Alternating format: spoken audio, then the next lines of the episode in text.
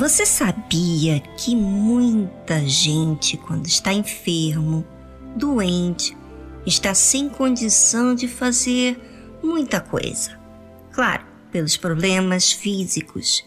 E são nesses momentos que as pessoas costumam pensar mais nas coisas que deixaram de fazer, nas oportunidades que tiveram enquanto tiveram saúde. E sabe por quê? Porque quando não temos muitas atribuições ou nenhuma, pensamos mais, analisamos melhor as coisas à nossa volta, o tempo que tivemos, as oportunidades que agarramos ou as que deixamos para trás, as escolhas que foram feitas, as falhas e etc. É, e se você estivesse à beira da morte? É, hoje, imagina. Será que você tem observado bem o seu tempo? As oportunidades que estão diante de você? A Bíblia fala que a fé é usada em muitos detalhes, que aparentemente não é tão ressaltante às pessoas, mas a Deus sim. Pela fé, José próximo da morte, fez menção da saída dos filhos de Israel e deu ordem acerca de seus ossos. José estava no Egito desde que foi vendido pelos seus irmãos. Viveu mais no Egito do que na terra da promessa. Mas porque Deus tinha um plano lá para que José executasse.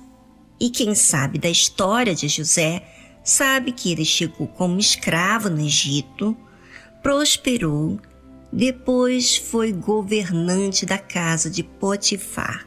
E a esposa de Potifar acusou José de tê-la violentado. José foi preso e ficou anos na prisão. Mas lá ele foi abençoado também. E sabe o que aconteceu? Um dia, depois passado muitos anos, Faraó teve um sonho que ninguém podia interpretar. E esse sonho você acha que foi dado por quem? Por Deus. Justamente para acontecer o que iria acontecer. E foi ali que apresentaram José a Faraó para interpretar o sonho. E assim foi. Por causa da sabedoria que Deus deu a José, Faraó tomou José como seu segundo representante, ou seja, José se tornou governador. José prosperou muito, trouxe toda a sua família para morar no Egito, devido à fome que houve em toda a terra. E ficou ali, no Egito, toda a sua vida. Mas, claro, com plano de Deus.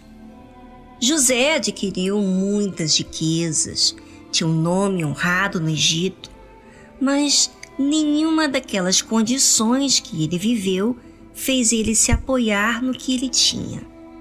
Ele continuou olhando para Deus na sua decisão diária. Por isso que a Bíblia menciona que quando ele estava próximo da morte, fez menção da saída dos filhos de Israel e deu ordem acerca de seus ossos. Por que isso? Quem conhece a cultura egípcia sabe que eles tinham na altura todo aquele ritual na morte de um faraó. E ele não quis ser considerado nada assim. Pediu a seus irmãos que levassem os seus ossos na saída dos filhos de Israel para a terra prometida. Ele, José, não queria a glória desse mundo, mas a glória do reino de Deus.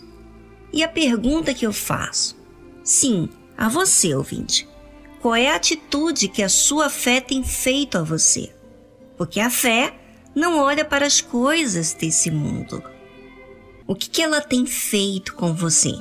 Será que ela tem separado você do brilho que esse mundo oferece? É, porque o brilho, a luz, a glória, a fama, a aceitação dos demais, todo mundo quer e atrai, ainda que de uma forma sutil ou evidente.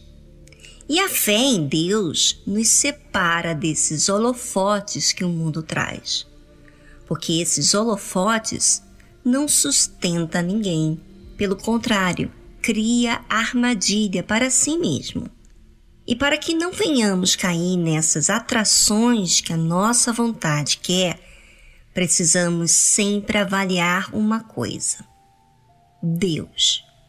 Deus tem que estar acima de tudo, acima da nossa vontade, acima dos nossos desejos, acima a todo instante, inclusive dos nossos planos. A fé faz separação das coisas desse mundo e do reino de Deus. O reino de Deus é tomado por esforço. Por que esforço? Porque o reino de Deus, aqui neste mundo, você vai ter que contrariar o natural da sociedade. Você sabe, a sociedade quer fazer as coisas do seu jeito, pelas emoções, que abre mão, aliás, aceita qualquer proposta que faz mal às vezes, né? Qualquer proposta que o diabo oferece.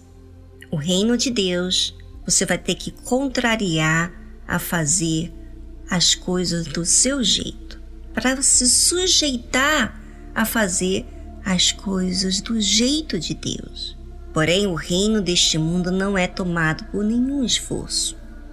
Quanto mais você foca no seu sonho, no seu jeito, nas suas vontades, mais recebe a aceitação das pessoas. Viu a diferença? Será que a sua fé contraria a sua vontade ou não? Bem, os fatos estão aí diante dos seus olhos, como sinais do que você tem que fazer. Se você está usando a fé ou se você está fazendo uso da sua vontade.